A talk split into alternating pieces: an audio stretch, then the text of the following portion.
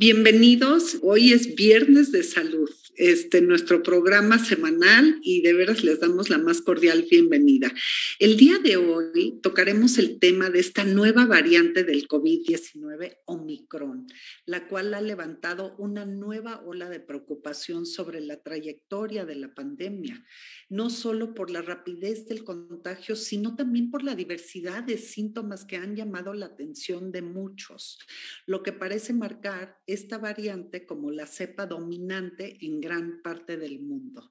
Por ello, los especialistas en el tema han desarrollado diversas investigaciones para aprender más sobre la rapidez con la que se propaga esta variante y cómo funcionan las vacunas y los tratamientos actuales contra Omicron.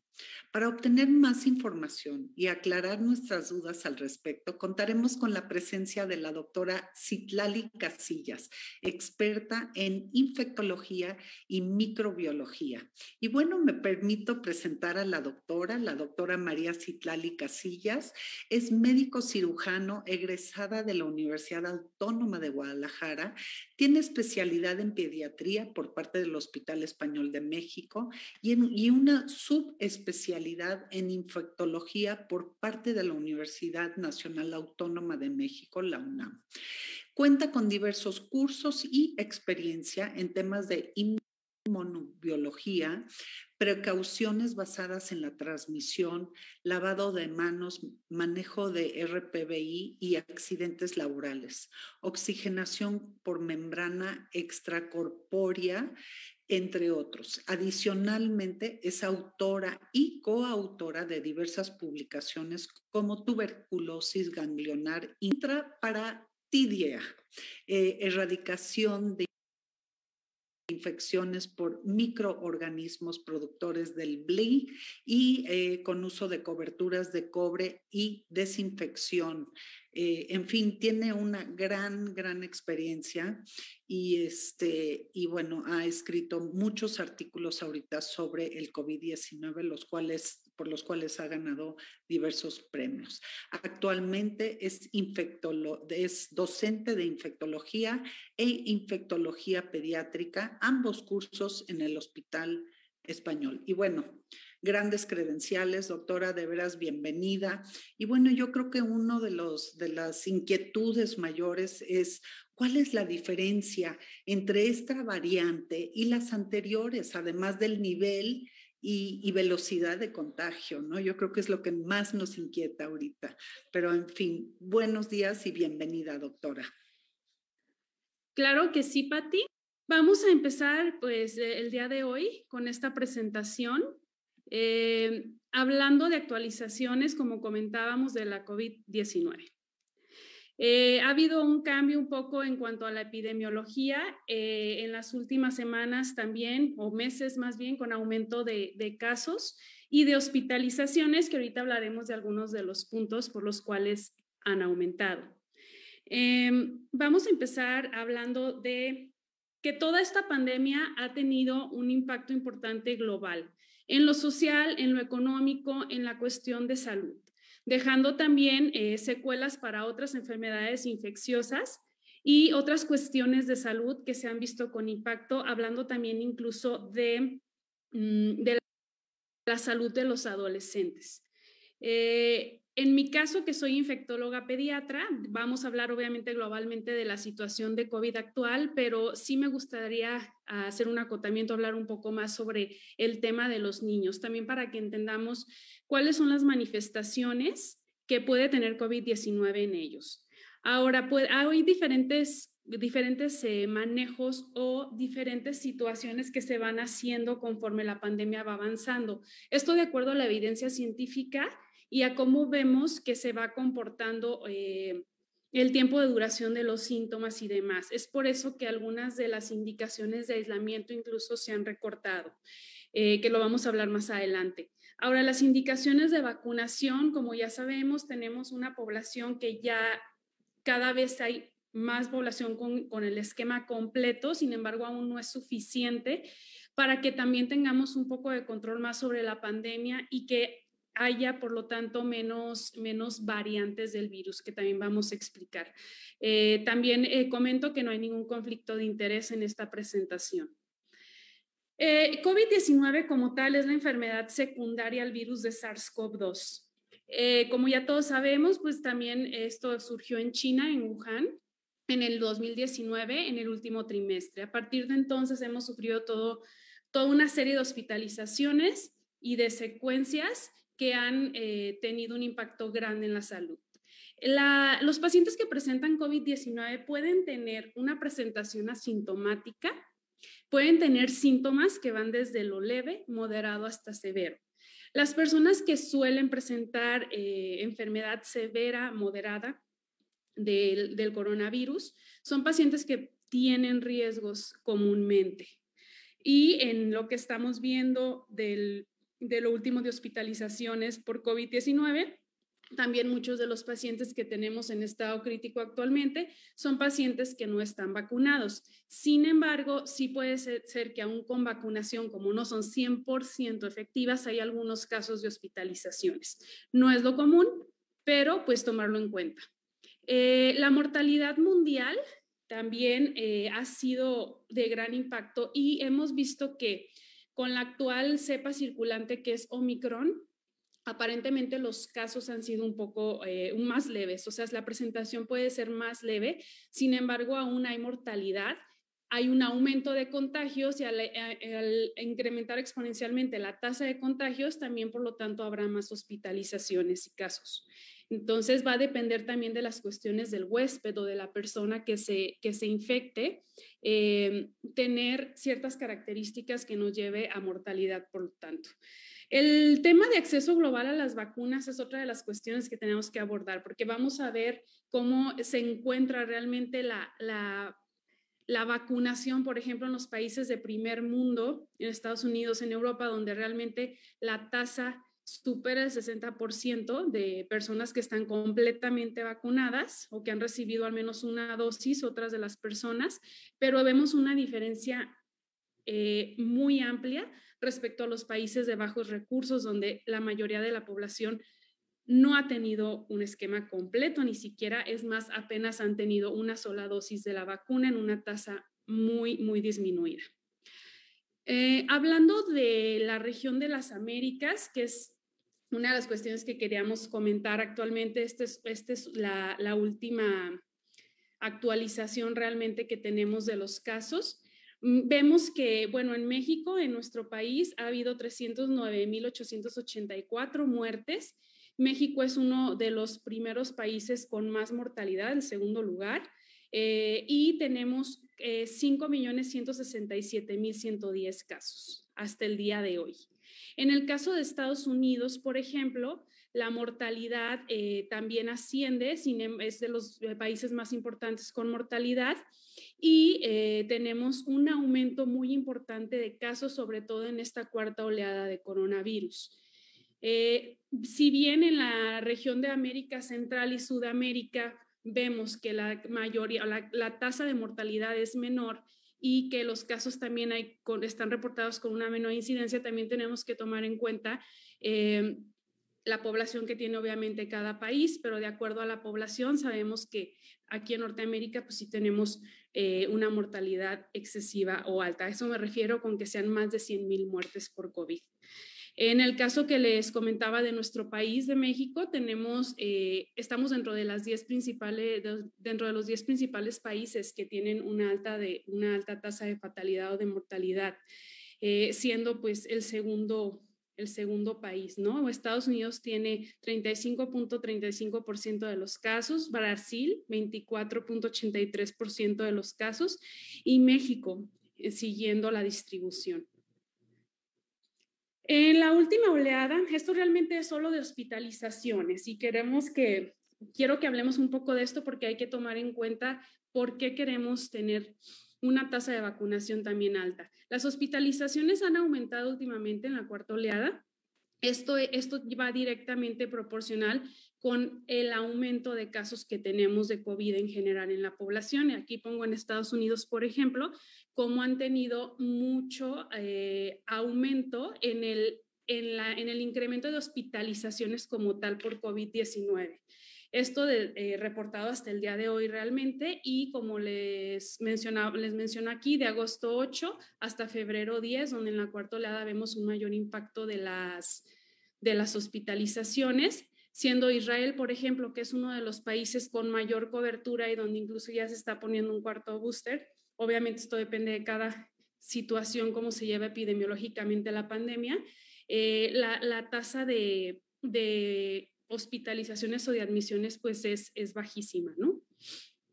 Hablando en general de coronavirus, para que entendamos un poco sobre cómo se comporta el virus, por qué hay variantes y demás, pues solamente mencionar que ya ha estado involucrada esta familia o hay un historial realmente de otras enfermedades respiratorias agudas donde hay una falla respiratoria. Por ejemplo, en el 2002 donde se describió el síndrome respiratorio severo agudo y el síndrome respiratorio del este medio, ¿no? que fue en 2012. ¿Qué características tiene esta familia? Tiene una gran recombinación genética, como también pueden tener otros virus, pero el hecho de que esa recombinación, esos cambios o mutaciones que el virus llega a presentar, se lleven a cabo, eso hace que también se adapte fácilmente a sobrevivir dentro de, las personas a las que infecta o de los hospederos, porque también hay animales que pueden tener o hospedar coronavirus, y saber que hay ciertos intermediarios, como se había comentado desde el inicio de la pandemia, hay animales de los cuales eh, se ha tenido aislamiento del coronavirus y por los cuales puede haber mayor mutación y esto brinca realmente hacia la especie humana y hace que sea más difícil contener realmente una enfermedad infecciosa, ¿no? En cuanto a las causas de, más bien de la forma de transmisión, tenemos varias. La principal, obviamente, es la de vía aérea, que es el coronavirus eh, puede mantenerse dentro de digamos, una habitación o el lugar donde se encuentre el paciente afectado y mantenerse en el ambiente o suspendido en partículas. Esto se llama vía aérea y es característico de moléculas que son menores de 5 micras que pueden mantenerse suspendidas y por lo tanto es que utilizamos justo el, cubrebocas N95 eh, como lo pueden hacer eh, otros virus, por ejemplo, el causante de sarampión, como también lo puede hacer tuberculosis. Digo, no es la única infección eh, que puede provocar o transmitirse por este medio. Pongo un ejemplo de cuáles otras, ¿no? Gotas es importante, ¿a qué nos referimos? Por eso existe la sana distancia. Debemos de tener una distancia de al menos 1.8 metros por 15 minutos. Eh, si tenemos un acortamiento, es decir, damos más, más tiempo eh, a esa distancia, la cantidad o la probabilidad de que nosotros tengamos una infección aumenta. Esto es un, alto riesgo de transmisión. Eh, en cuanto a contactos, ¿a qué nos referimos? A que sea eh, por la, porque tomamos o tocamos algo sucio, al tocamos algún eh, artefacto, alguna superficie como una mesa donde haya partículas virales y si no nos lavamos las manos o no hacemos una higiene, por ejemplo, con alcohol gel, obviamente nos podemos llevar esto. ¿Cómo? Pues tocándonos la cara o algo más. Pero siendo lo más importante, la transmisión por gotas cuando alguien tose, por ejemplo, o la transmisión de vía aérea, que pues es entrando a un lugar donde, donde las personas que están infectadas pues van a mantener ahí partículas virales. Eso explica entonces que tengamos que utilizar mascarillas en caso de estar con pacientes positivos o en lugares cerrados donde desconocemos el estado de, de, las personas con las que estamos en cuanto a infección y que el lavado de manos la distancia sea también tomada en cuenta como parte de la protección aquí. Ahora existe otra manera también que es la vertical, que es de madre a hijo, por ejemplo, en el embarazo, en el tercer trimestre. Sin embargo, estos reportes de casos han sido, digamos que, muy pocos. Existe la posibilidad, sí existe, pero los reportes son bajísimos. Entonces, siendo principal o respiratorio, totalmente. Eh, en cuanto al mecanismo de infección, pues como ya, también sabemos, el, coronavirus va a necesitar un receptor, ¿no? Para poder ingresar a nuestra maquinaria celular y utiliza un receptor que se llama AC2, que es un receptor de angiotensina. Sabemos que en los adultos, por ejemplo, hay más receptores. Eso hace también que los pacientes o que se, se hipotetice que los pacientes pediátricos tienen menos... Eh, eh, probabilidad de infección porque estos receptores se encuentran menos desarrollados, pero pues los tenemos principalmente en pulmones, aunque pueden estar en otros órganos de nuestro cuerpo y en la vasculatura, pero es la manera en la cual el virus va a ingresar. Y es aquí también dentro de la parte del virus, de las proteínas que lo constituyen, se maneja eh, o se produce las vacunas para que hagamos anticuerpos contra la infección y una vez que estamos, eh, que estamos expuestos, pues disminuye la probabilidad de complicaciones.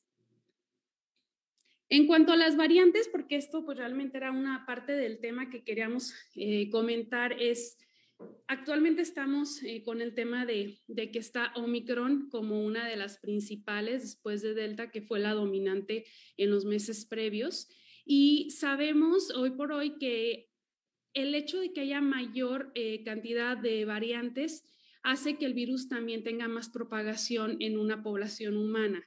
Eh, hay probabilidad de que este sea más contagioso, como pasa con Omicron, donde puede ser 20 veces más contagioso que la variante de Delta, y eso hace que sea más difícil de contener la propagación del virus en la comunidad. Eh, además de esto, puede ser, y por eso también se vuelven importantes estas variantes, que los virus tengan resistencia a los, tratamientos que hay o incluso puedan evadir la respuesta inmunitaria, incluyendo la respuesta de vacunas. Eh, es muy importante por eso también que la población en general tenga una tasa de vacunación alta, porque en las poblaciones no vacunadas, esta probabilidad de cambios y de mutaciones en los virus son mayores. Entonces, eh, la población no vacunada tiene mayor riesgo de propagación y de que aparte esta propagación sea de variantes, de variantes de interés o de variantes de preocupación. Hablando de las variantes de interés, las variantes de interés son las, em, las formas de coronavirus que existen ya con mutaciones que modifican cambios en su estructura o, en los, o que también este tipo de virus puede eh, ampliar su circulación en la población. Esto hace que obviamente sean un foco de estudio. La otra cuestión es que sean variantes de preocupación. ¿A qué nos referimos con variantes de preocupación? Por ejemplo, lo que es Omicron. Se propagan más, que causen enfermedad más grave, que vadan la respuesta inmunitaria o que no haya realmente un tratamiento eh, sea difícil de tratar, incluyendo también vacunas, como les comentaba. Actualmente hay cinco que se encuentran en estudio dentro de las variantes de preocupación. Dentro de las variantes de interés, por ejemplo, están muy lambda, que se, que se están estudiando, y, eh, por ejemplo, Omicron es una de las variantes de preocupación que existen. ¿Cuáles las características que la ponen como variante de preocupación? La alta propagación que tiene Omicron. Aparentemente no nos causa una enfermedad más grave, pero sí una propagación muchísimo más amplia que las otras. Por eso, el 26 de noviembre eh, del 2021 se categorizó como una de las variantes de preocupación y actualmente, pues, de la principal cepa circulante. En general, teniendo coronavirus, vamos a tener unas fases donde tengamos síntomas o no, o no tengamos. Las, personas que sí tienen síntomas regularmente eh, tienen un contacto con alguien contagiado, que es el primer paso, es estudia cero. Puede durar aproximadamente cinco a seis días para empezar con síntomas. Y una vez empezando con síntomas, tenemos una viremia alta, es decir, empezamos con más excreción viral, que como pueden ver aquí en la curva, pues es donde tenemos el genoma viral y que alcanza del 0 al día 8. Em, después, en la segunda semana, es donde tenemos mayormente la cantidad de personas que evolucionan hacia una complicación. Nos referimos a una hospitalización por neumonía, a que haya mayor manifestación respiratoria, síndrome de dificultad respiratoria e incluso ingresan a, la terapia intensiva los pacientes que evolucionan de esta manera y se categorizan dentro de la enfermedad severa o crítica, ¿no? Esto, como pueden ver, se lleva a cabo en un tiempo de aproximadamente 14 días. Ahora es importante saber pues tenemos que categorizar también a nuestros pacientes. Los pacientes pueden tener riesgos. ¿A qué nos referimos con riesgos? Hipertensión, diabetes, obesidad, asma, enfermedad pulmonar crónica, eh, como tal pacientes que fueron fumadores o por otras causas, eh, personas que están con quimioterapia o que tienen alguna cuestión ya sea oncológica o reumatológica que los predisponga a que su sistema inmune esté debilitado. Esto le llamamos inmunocompromiso. Y entonces cuando hay una infección, hablando en este caso de coronavirus, puedan progresar a complicaciones por lo mismo, desde neumonía hasta otras manifestaciones que pueda haber vasculares, el sistema nervioso central, gastrointestinales. Recordemos que el virus puede afectar muchos más órganos, no solamente el pulmón. Mm, una de las cuestiones realmente pues es ver que estos pacientes, eh, que cuando tú ves un paciente con coronavirus o lo evalúas, pues es categorizar si está dentro de estos riesgos, ¿no? Eh, dentro del COVID sintomático, también hablábamos que pues la, esta presentación depende del huésped. También existen otras presentaciones posteriores realmente a COVID, como es el, long COVID-19, que se trata de manifestaciones que perduran durante varias semanas, incluyendo estas 12 semanas, donde tenemos todavía manifestaciones de de dolor de cabeza, de que se sienten todavía como con los síntomas de COVID-19 y esto eh, sucede en una cantidad eh, poco frecuente de pacientes, pero no podemos todavía definir cuáles de los pacientes van a tenerla.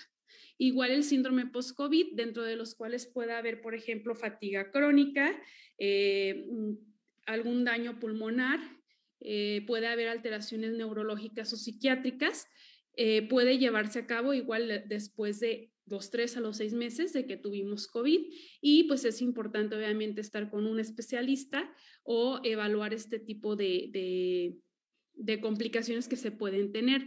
Sin embargo, pues bueno, las principales, eh, los principales síntomas que vamos a tener por COVID va a ser fiebre, tos, eh, rinorrea, que es el escurrimiento nasal, dolor de cabeza, diarrea, náusea. Hoy por hoy sabemos también que los pacientes, sobre todo los pacientes pediátricos menores de 5 años, ellos pueden tener mayor manifestación gastrointestinal con o sin la fiebre y con o sin las manifestaciones respiratorias. Entonces, también es importante que la diarrea o el dolor abdominal se identifiquen como una de las de los síntomas de, de COVID, ¿no?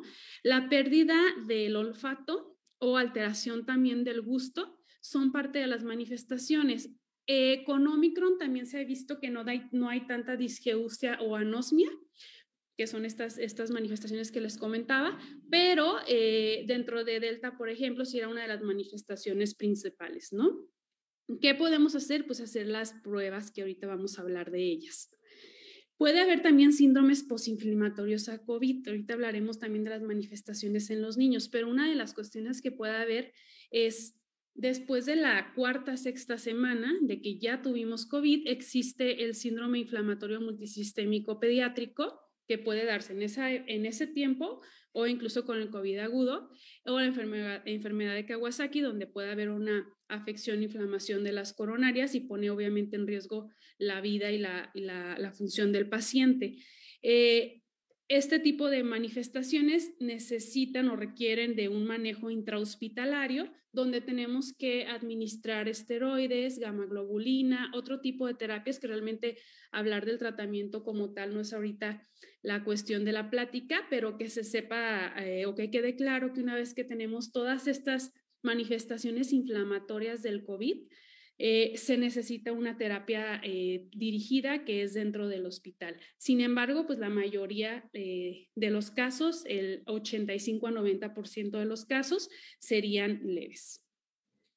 Hablando como tal del paciente pediátrico, que es una de las cosas que queríamos comentar, ya que estamos dentro de una, dentro de una reunión, una sesión que es dirigida para familias, saber que los niños realmente han estado menormente reportados como positivos respecto al resto de la población. Sin embargo, en esta cuarta oleada con Omicron hemos tenido un aumento importante de los casos en los niños y también de las hospitalizaciones en los niños.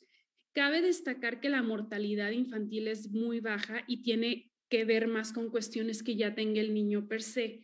eh, niños que son asmáticos, que también tengan algún problema eh, inmunológico, reumatológico, como lupus, eh, artritis juvenil, pacientes que tienen insuficiencia renal crónica.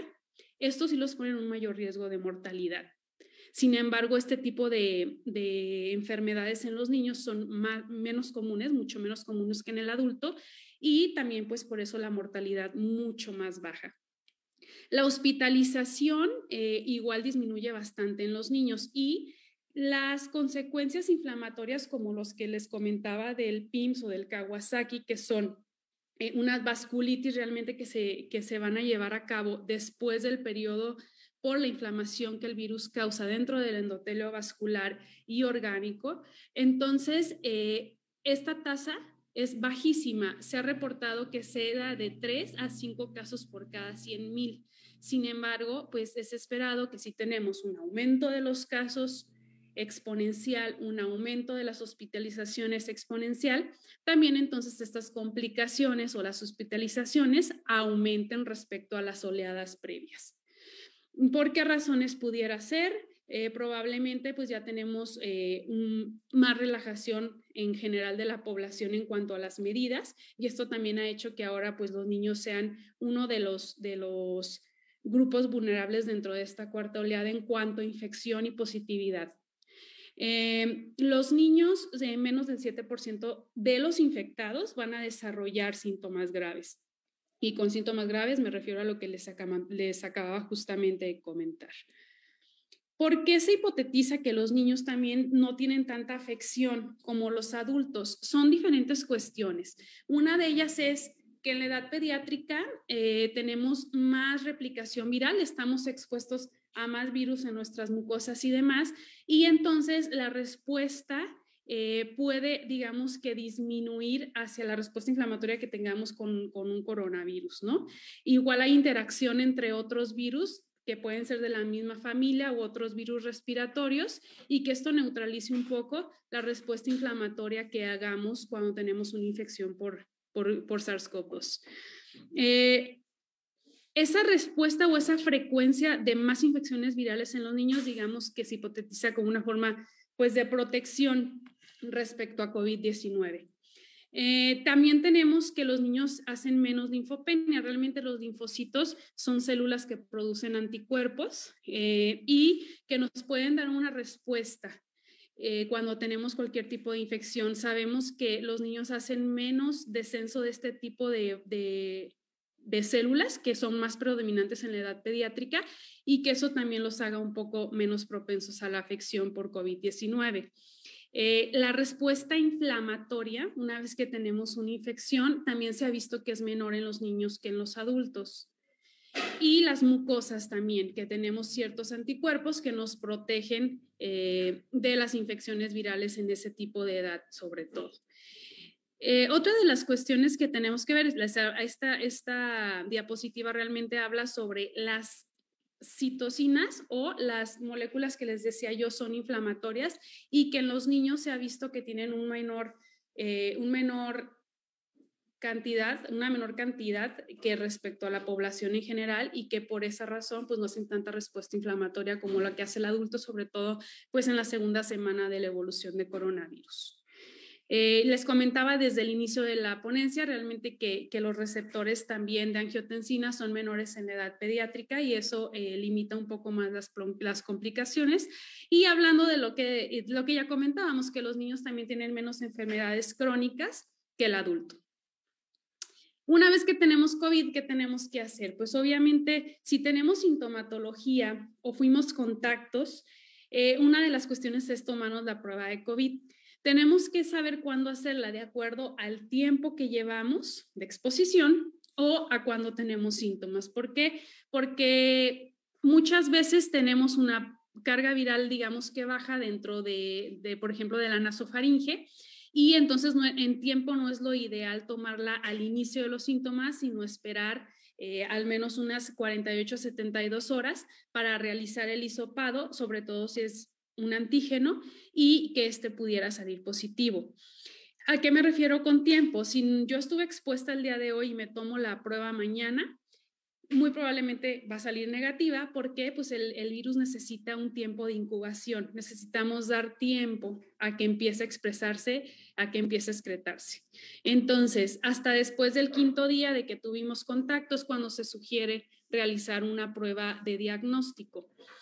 Idealmente las pruebas de antígeno se sugieren se realicen cuando tenemos síntomas y las pruebas PCR sería, digamos que lo más específico, lo ideal si estamos asintomáticos y se toma una prueba entre el, entre el quinto y sexto día de que estuvimos con exposición. Estas son mediante un, este, un hisopado nasofaringio, es como se realizan, puede ser nasal o puede ser nasal y faringio en las personas que están hospitalizadas, que realmente ese es otro tema, pero muchas veces es tomar eh, el hisopado, pues de acuerdo a, que podemos tomar eh, secreciones porque son pacientes que están intubados y demás. No es el caso, pero eh, es otra de las formas en las cuales podemos tomar. Y tenemos tres cuestiones de apoyo. los, los test moleculares, dentro de los cuales entra la PCR, como les comentábamos, las amplificaciones de ácido nucleico eh, las de antígeno y las pruebas de anticuerpos. Eh, las pruebas que son de PCR son las que les comentaban, son nasofaringias y también se pueden tomar algunas de saliva. Eh, regularmente estas son las más específicas y pueden diagnosticar totalmente la infección aguda. El antígeno también puede diagnosticar la infección aguda y los anticuerpos realmente funcionan para ver si tuvimos ya la infección. Los anticuerpos eh, podemos llegar a tomarlos idealmente después de la segunda semana de que ya tuvimos COVID. Eh, es el tiempo que duramos al menos en hacerlos. Eh, idealmente se tomaría entre la tercera y la cuarta semana después de coronavirus y es para saber realmente que estuvimos ya en, contacto con el virus, que sí tuvimos la infección y lo que vamos a detectar es parte de, la, de anticuerpos contra la molécula o la proteína N del coronavirus. Nos sirve también dentro del apoyo para enfermedades en, pacientes pediátricos como el, el, síndrome inflamatorio multisistémico, donde a veces ya no tenemos pues una prueba positiva ni de antígeno ni de PCR porque ya pasó la infección activa, pero donde el paciente sí tiene eh, una respuesta inflamatoria que puede ser secuela de la infección y en este caso hacemos una, prueba de anticuerpos, que es una prueba de sangre. De sangre es donde la vamos a tomar. Eh, abajo justo comentamos en esta, en esta gráfica cuándo se puede tomar la prueba. En el, en el inicio de los síntomas, entre el día 5 o 7 es el ideal para que tomemos una PCR. Teniendo síntomas, tomar una prueba de antígeno. O también si no tenemos una PCR a la mano, pues lo que podríamos hacer es, el antígeno como tal. Eh, después del día 14 de la segunda semana, incluso de 10 a 14 días, probablemente ya las pruebas de infección aguda, como son las antigénicas y las moleculares, ya van a ser no detectables aunque existe también el estado de, excretor prolongado, en algunos de los casos nos referimos a niños o pacientes adultos que puedan estar excretando virus, su PCR sigue siendo positiva durante incluso hasta tres meses. Esto es más común en pacientes oncológicos eh, que tienen alguna terapia eh, que los inmunosuprime. Es más común verlo, pero hay pacientes sanos que pueden llegar a tener esta excreción prolongada y no necesariamente nos habla de que infecten. Probablemente estos pacientes ya no son infecciosos, ese virus ya no es capaz o ya no es virulento para infectar a otras personas, pero eh, puede salir una prueba todavía positiva. Sin embargo, les comentaba, esto es en menos del 20% de los casos, pero es una posibilidad.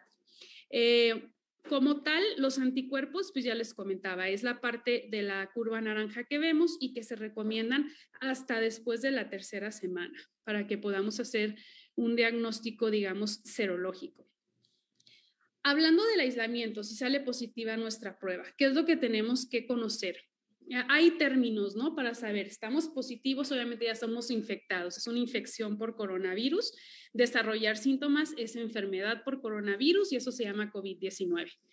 Hablando de pacientes expuestos, ¿a qué nos referimos? A un paciente que haya estado infectado por SARS-CoV-2 a contacto, en contacto con una persona infectada por SARS-CoV-2 y eh, que esto aumente la probabilidad de infectarte por el virus. Es decir, yo estuve ayer con una persona con COVID-19, este, no tengo síntomas todavía, pero estuve con él de manera cercana, que ahorita vamos a hablar de esto, pues soy una, soy una persona expuesta. ¿Quién es un contacto cercano? Nos referimos a personas que estuvieron al a menos a 1.8 metros, como ya comentábamos, la distancia, con alguien infectado por un total de 15 minutos o más en un periodo de 24 horas. Eso es que estuviste cercano, sin embargo, realmente este, tenemos que tomar en cuenta estos términos para definir cómo nos vamos a isopar, cuándo nos vamos a isopar y este, qué tipo de, prueba también requerimos, de lo cual ya hablábamos. Mientras definimos si estamos positivos o no, de cualquier manera va a depender también de que tengamos un esquema vacunal completo o no lo tengamos. Eh, hablando de aislamiento, es importante el uso de mascarilla. De mascarilla hablamos también de 95. Se utiliza también el cubrebocas triple capa en general en la población. Lo más efectivo para evitar el contagio pues es el N95 y el aislamiento eh, pues puede ser solo o con pacientes que estén positivos y tú estás positivo, si no, no. Categorizar el tipo de enfermedad si no tienes, si eres asintomático y tienes un esquema de vacunal, de vacunación completo, eh, esto se maneja en un tiempo de aislamiento menor ya de cinco días. Eh, si el paciente presenta otro tipo de síntomas, como los leves, moderados o severos, pues también el manejo del paciente va a ser distinto. Es decir, las, las, personas asintomáticas o leves se van a llevar a cabo el manejo sintomático totalmente en casa el punto de corte realmente es que se requiera oxígeno o haya desaturación de, la manifestación moderada en adelante, que es lo que comentábamos, y esto pues va a requerir estudios de extensión y manejo intrahospitalario, incluyendo el esteroide. En este caso, siempre hay que ir o hay que acudir realmente a instancias este, hospitalares. Eh, otra de las cuestiones que tenemos que llevar a cabo, que es lo importante para que sepamos qué hacer cuando salimos positivos.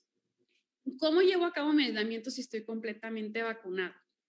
Si estás completamente, si no estás completamente vacunado, realmente, si no has tenido el esquema de vacunación completo, ¿a qué me refiero? Que no tengas ninguna dosis o que tengas solamente una dosis. Cuando tenemos dos dosis, pues ya estamos completamente vacunados. En caso de que no tengamos estas características, nuestro día cero es el día en el cual estuvimos en exposición, que ya hablamos de que era exposición. Y el día uno es completando esas 24 horas del contacto que tuvimos con esa persona enferma de COVID. ¿Qué tenemos que hacer en ese caso? Pues no estoy vacunado y estuve expuesto. Son cinco días de aislamiento en casa o a las personas a las cuales pongan riesgo con uso de mascarilla eh, durante el tiempo de aislamiento, no realizar viajes, porque pues obviamente esto es una cuestión en la cual nos ponemos en riesgo y nos ponen en riesgo en caso de que no estuviéramos contagiados incluso. La prueba de detección es a los cinco días de que estuvimos con el último contacto cercano y aún que cumplamos ya los cinco días de, la, de que hagamos la prueba de detección y que ah, saliera negativa, es ideal que estemos vigilando no presentar síntomas al menos 10 días después del contacto. Esto es importante. Aislamiento sin cuento con vacunación completa, es decir, dos dosis o más, es, no que en este caso sí cambia, sí cambia un poco lo que vamos a hacer en aislamiento. Puedes salir, de hecho te quedarías en casa si presentas síntomas. Lo ideal obviamente es que estemos eh, con el uso de mascarilla, de mascarilla facial, pero eh, sí cambia esta indicación, pues ¿por qué? Porque estando completamente vacunados, la probabilidad también de transmisión eh, disminuye en la población vacunada. Por eso es esta recomendación. Igualmente, hasta ahorita se sigue recomendando que al quinto día se realice una prueba para saber si estamos positivos o no, o si tenemos síntomas, ¿no? La atención de los síntomas, ver si presentamos escurrimiento nasal, dolor de cabeza, dolor de garganta, cualquier síntoma relacionado con COVID-19, pues lo tenemos que estar vigilando al menos una semana, 10 días. Porque cabe la posibilidad que después del quinto día todavía presente síntomas, eso sí es una realidad. En el momento en que uno presente síntomas, debe de aislarse por completo, aunque tengas vacunación completa, un esquema de vacunación completa. Y eh, bueno, en pacientes, eh, eh, la situación de cómo retirar el aislamiento va a depender también de que tengamos manifestaciones o no. En el caso de que eres asintomático, sin factor de riesgo y estás completamente vacunado, realmente tu aislamiento o tu, no es aislamiento como tal porque sí puedes estar saliendo, pero tus medidas se extreman durante 5 a 7 días solamente. En el caso del paciente no vacunado, eh, debe de estar en aislamiento, como habíamos comentado, o estar utilizando la mascarilla en casa o dentro de la, del lugar donde esté cerrado eh, después de los 5 a 7 días igualmente. Entonces, en, ese caso cambia un poco la situación de cómo llevamos el aislamiento o no. Cabe destacar que los pacientes que son hospitalizados, que siguen febriles, que es otro, otro tipo de pacientes a lo que es ambulatoriamente y que es la mayoría de las personas, pues en este caso eh, se toman pruebas, pruebas nuevamente PCRs, y de acuerdo a esos resultados y de los síntomas de la fiebre y todo lo que presenta el paciente, definimos después de 21 días cómo los vamos a categorizar, en dónde se van a colocar. Pero hablando de la cuestión ambulatoria, ha cambiado de 5 a 7 días, idealmente. Antes eran 14 días, como recuerdan, este, y esto ha cambiado las políticas últimamente. También es importante que si el paciente está febril sin síntomas respiratorios, pues también se considera ya como no contagioso y solo se cumplen los días que habíamos comentado. Eh, hablando de Omicron, que era una de las cuestiones que queríamos comentar.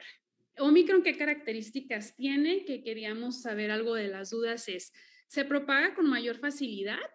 Eh, Omicron es mucho más contagiosa que las otras cepas que habíamos tenido circulantes o las otras, las otras variantes más bien circulantes y saber que pues desde noviembre se denominó como preocupante debido a esa alta transmisibilidad.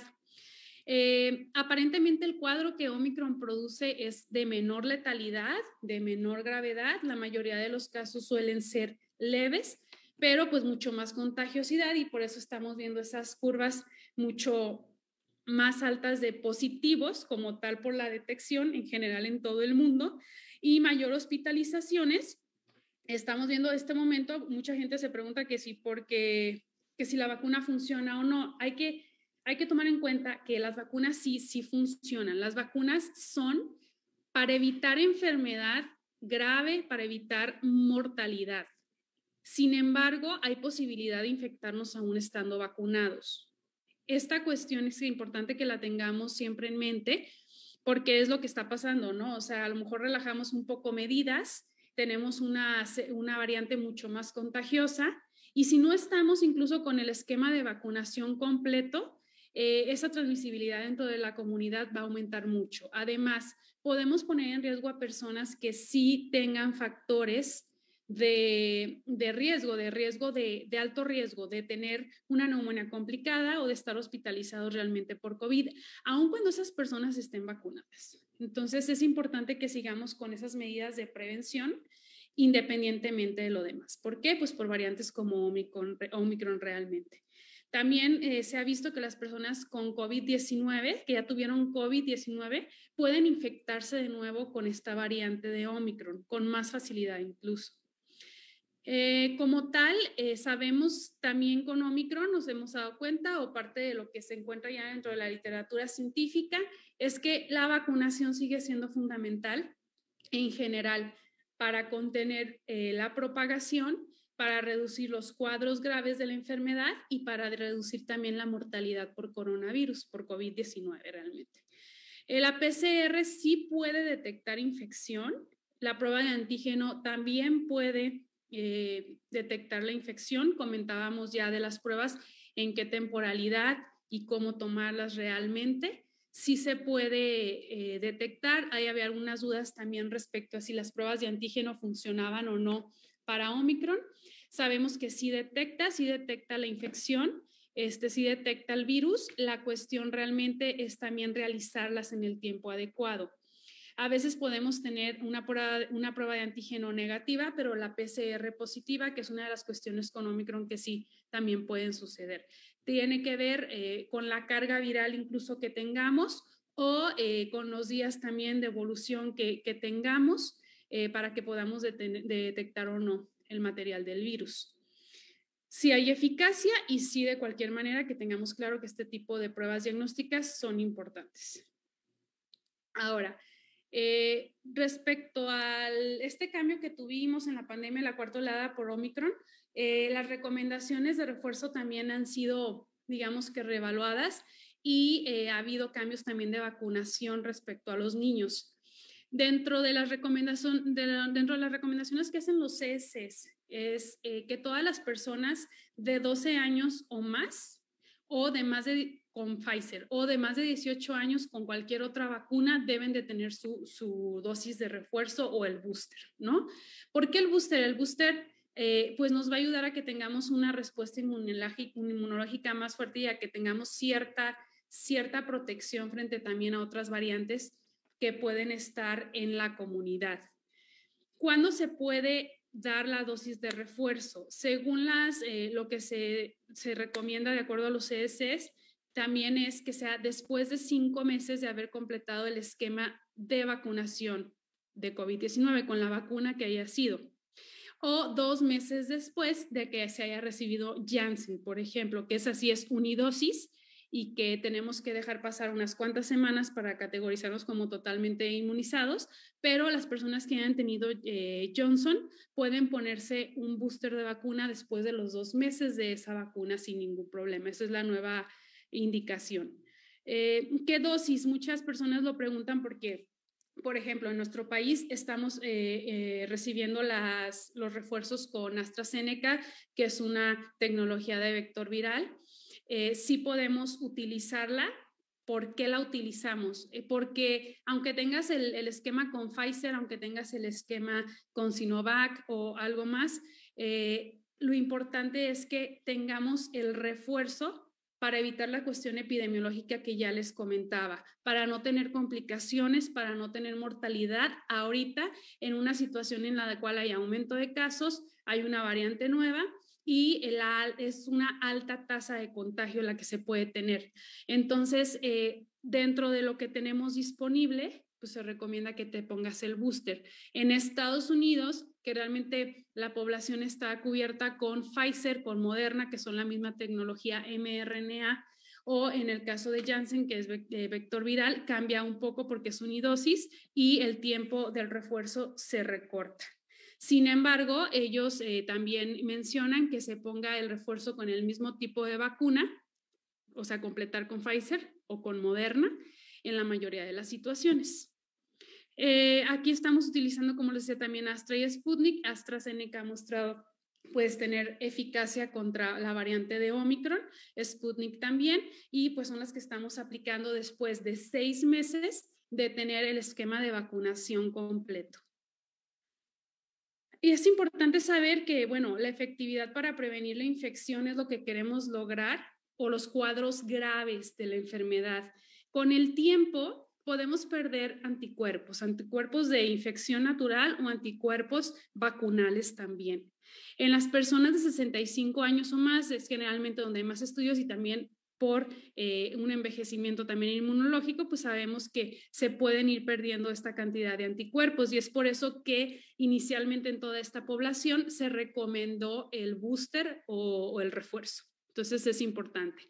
Hoy por hoy, ante la situación de cuarta oleada del aumento de casos y de hospitalizaciones, pues ya las recomendaciones que les comentaba yo en mayores de 12 años con Pfizer o mayores de 18 años con cualquiera de la vacuna.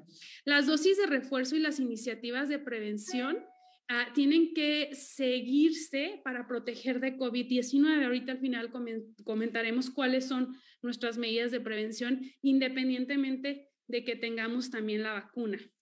Sabemos que la respuesta inmunitaria con un refuerzo, con un booster, mejora la protección contra la infección por COVID-19 y que de cierta manera también podemos limitar eh, el caso o la mutación de variantes eh, dentro de la comunidad si tenemos una tasa de vacunación alta en la población.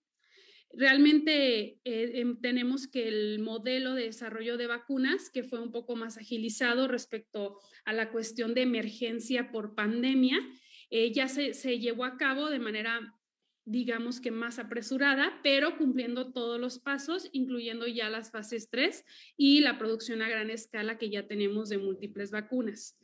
Lo que define la eficacia de una vacuna, que me gusta mucho utilizar este cuadro que tenemos aquí, pues es realmente prevenir la infección, que haya mayores casos, por ejemplo, asintomáticos y que también en ese caso disminuya la, probabilidad de que estemos eh, y contagiando a otras personas, pero sobre todo, y el candado es que disminuyan los casos de hospitalización, disminuyan los casos de gravedad, disminuya la, la, transmisión en general. Eso es lo más importante y prevención de mortalidad. Tener claro que aunque estemos vacunados, pues sí podemos infectarnos y se tienen que extremar cualquiera de las demás medidas. Em, sin embargo, una de las cuestiones que tenemos en general a nivel global es que la vacunación no está siendo, digamos que, equitativa en todos los países. Aquí tenemos, por ejemplo, eh, es, una, es una gráfica del día 9 de febrero de este año, donde vemos eh, cuántas personas se encuentran totalmente vacunados contra COVID-19, cuánta de la población de estos países tiene, está parcialmente vacunada, es decir, una sola dosis. Y este, vemos que muchos de los países ya tienen a la mayoría este, totalmente vacunada con el esquema casi completo. Sin embargo, eh, por ejemplo, en el caso de México, tenemos 64% eh, de la población vacunada. Sin embargo, sabemos que menos del 60% está completamente vacunada. Queda todavía una parte importante de los no completamente vacunados que siguen teniendo un riesgo mayor ya que no tienen el esquema completo. Y vemos, por ejemplo, en los países de bajos recursos, hablando, por ejemplo, de África, donde tenemos incluso una tasa de vacunación menor del 10% o del 10 al 20%. Y todavía hablando de que recibieron una sola vacuna, la mayoría, ni siquiera el 5% se encuentra completamente inmunizado. Eso hace que en general tengamos un menor control de, la circulación viral y que este virus sea totalmente capaz de mutar, de producir variantes y estas variantes por la movilidad actual, eh, los viajes, ya toda la cuestión que tenemos de desarrollo y demás, eh, viajes, eh, me refiero a vuelos de avión, a, turismo, a todo lo demás, tenemos que estas variantes se llevan de un país a otro. Entonces, aunque tengamos, digamos que nuestra población vacunada, existe el riesgo de, esta, de que esta, este otro, esta otra parte de la población pues tenga una mayor probabilidad de estar creando o de estar circulando cepas que pueden ser más contagiosas, que puedan ser más resistentes o que en algún momento no sean susceptibles incluso a vacuna. Por eso la importancia de que tengamos eh, equitativamente eh, una administración de vacunas en el mundo en el cual no solamente el paciente reciba la vacuna, sino que esté completamente inmunizado para que mejore la cuestión epidemiológica en cuanto a la pandemia. Eh, aquí les mencionaba que ya se reporta que hay 10.3 billones de dosis administradas en el mundo y solamente de estas el 10.6% ha sido administrada en países de bajos recursos. Viendo ustedes aquí en la gráfica que incluso solamente han recibido una dosis. Esto hace que sea la administración de vacunas pues un poco dispar. Las nuevas recomendaciones de la vacunación en los niños, pues comentábamos que los niños de 5 años o más ya pueden recibir también la vacuna contra Pfizer. Eh, todavía no hay oficialmente una recomendación para ponerla en menores de 5 años, aunque se está llevando a cabo algunos de los, de los comunicados que Pfizer como tal está está poniendo, pero sabemos que de 5 años en adelante sí podemos aplicarla y en mayores de 12 años eh, hacer o poner un refuerzo. Si el niño aparte es eh, vulnerable o pertenece a un sector vulnerable, me refiero a lo que les comentaba con artritis, con lupus, con cáncer, también se puede poner el refuerzo. Las dosis de refuerzo pues van a estar disponibles en 12 años o más y tanto los de 5 años con enfermedades de base que los pongan en riesgo de inmunocompromiso o cualquier persona con una enfermedad que lo inmunocomprometa puede tener una, una dosis o un booster de Pfizer o con Moderna después de 28 días de su segunda dosis. Hablando del uso de mascarillas, realmente la cuestión y la, la, indicación es que el ajuste sea totalmente adecuado, que después de los dos años de edad ya se puede utilizar una mascarilla.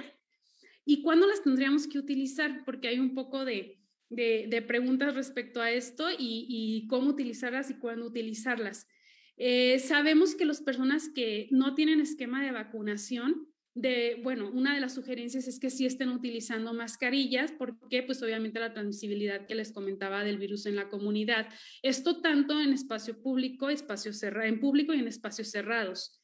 En lugares donde haya transmisión alta de coronavirus, eh, se tiene que utilizar la mascarilla, aún en, aunque estemos en, el, en, aire, en aire libre, pero porque la prevalencia de, de la infección y, y, en la comunidad pues es alta, como es lo que pasa con Omicron actualmente.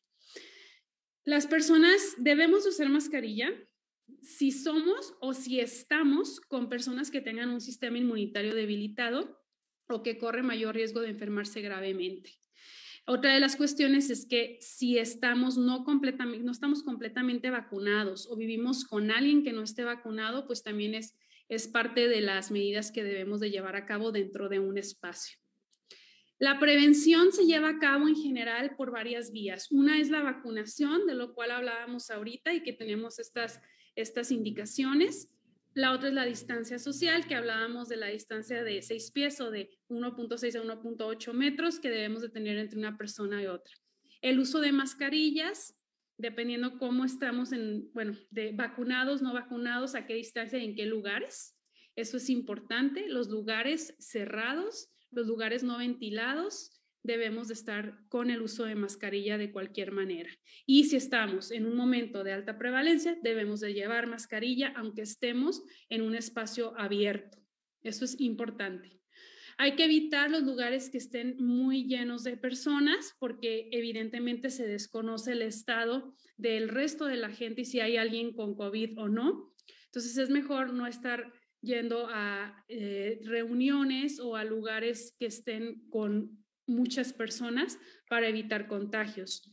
Es importante no solamente eso, sino llevar una adecuada nutrición, hacer ejercicio. Esto nos referimos a la otra pandemia, que es la pandemia de obesidad y que es importante también en los niños.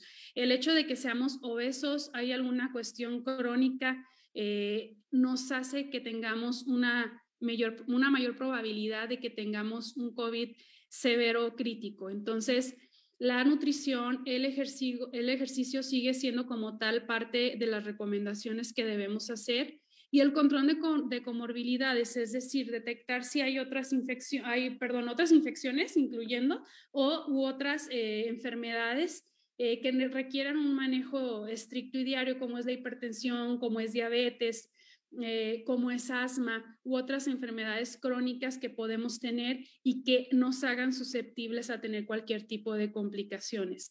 También hay que estar con el uso de, de alcohol gel, la limpieza de superficies realmente, ya que sabemos que coronavirus pues, puede mantenerse en superficies, dependiendo del tipo de superficie, puede durar cerca de, de, 24 a 48 horas o en eh, superficies porosas como es el cartón, donde sobrevive muy poco tiempo. Pero bueno, la cuestión es que estemos con una limpieza adecuada, una distancia adecuada, saber utilizar nuestra mascarilla y estar vacunados dentro de todas las herramientas que tenemos. Es importante también que aún con la cuestión pandémica estemos al tanto de la cobertura de vacunación, no solamente para coronavirus. Se ha observado durante la pandemia que hemos tenido una reducción en la aplicación de vacunas en general en los niños, con una disminución hasta de más del 50% de las vacunas que le tocan a los niños para la edad o también del adulto.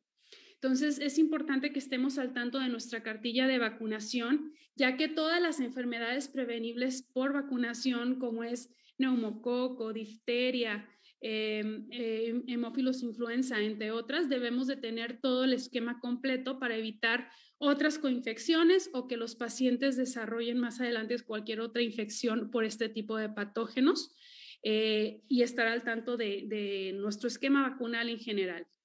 Las vacunas para COVID también es necesario que estén en todos los países y accesibles para todas las personas, que es una cuestión dispar que, con la cual estamos cursando realmente y que tenemos que ampliar la cobertura global. Actualmente hay esfuerzos eh, internacionales para llevar las vacunas a más países, pero nos queda claro hasta el momento, como les mostré en la gráfica, que sigue siendo insuficiente debido a ese, esa tasa menor de 20% de vacunados en los países de bajo desarrollo. Hay reemergencia también de otras enfermedades infecciosas debido a la situación de pandemia actual.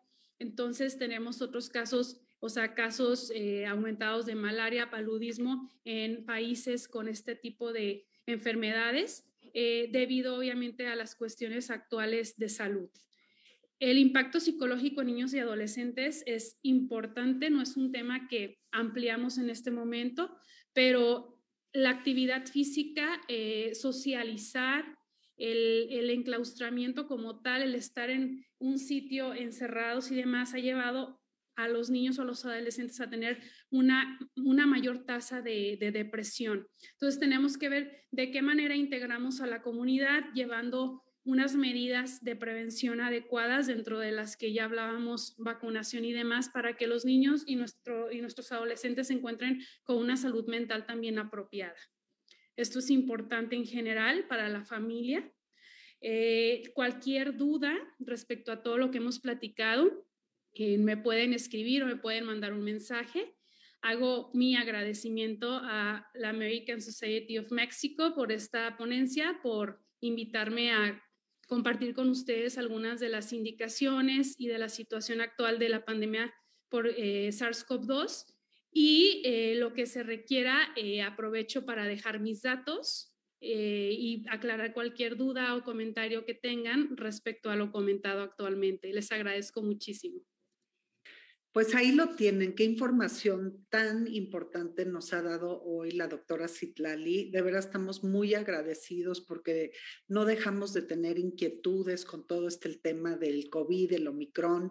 Y bueno, no hay como que un experto, una experta nos diga pues cuáles son eh, las consecuencias, cómo vamos, que nos dé cifras, que nos diga qué, son las atenciones que debemos de poner, en, muy en especial ahorita que ha habido tantos contagios del Omicron. Y bueno, muy agradecidos contigo, doctora. Esperemos que nos vuelvas a acompañar en un futuro muy próximo. Y a toda la audiencia, gracias por habernos acompañado. Esperemos que hayamos desahogado sus dudas y bueno, pues no dejen de acompañarnos en este nuestro viernes de salud. Muchas gracias.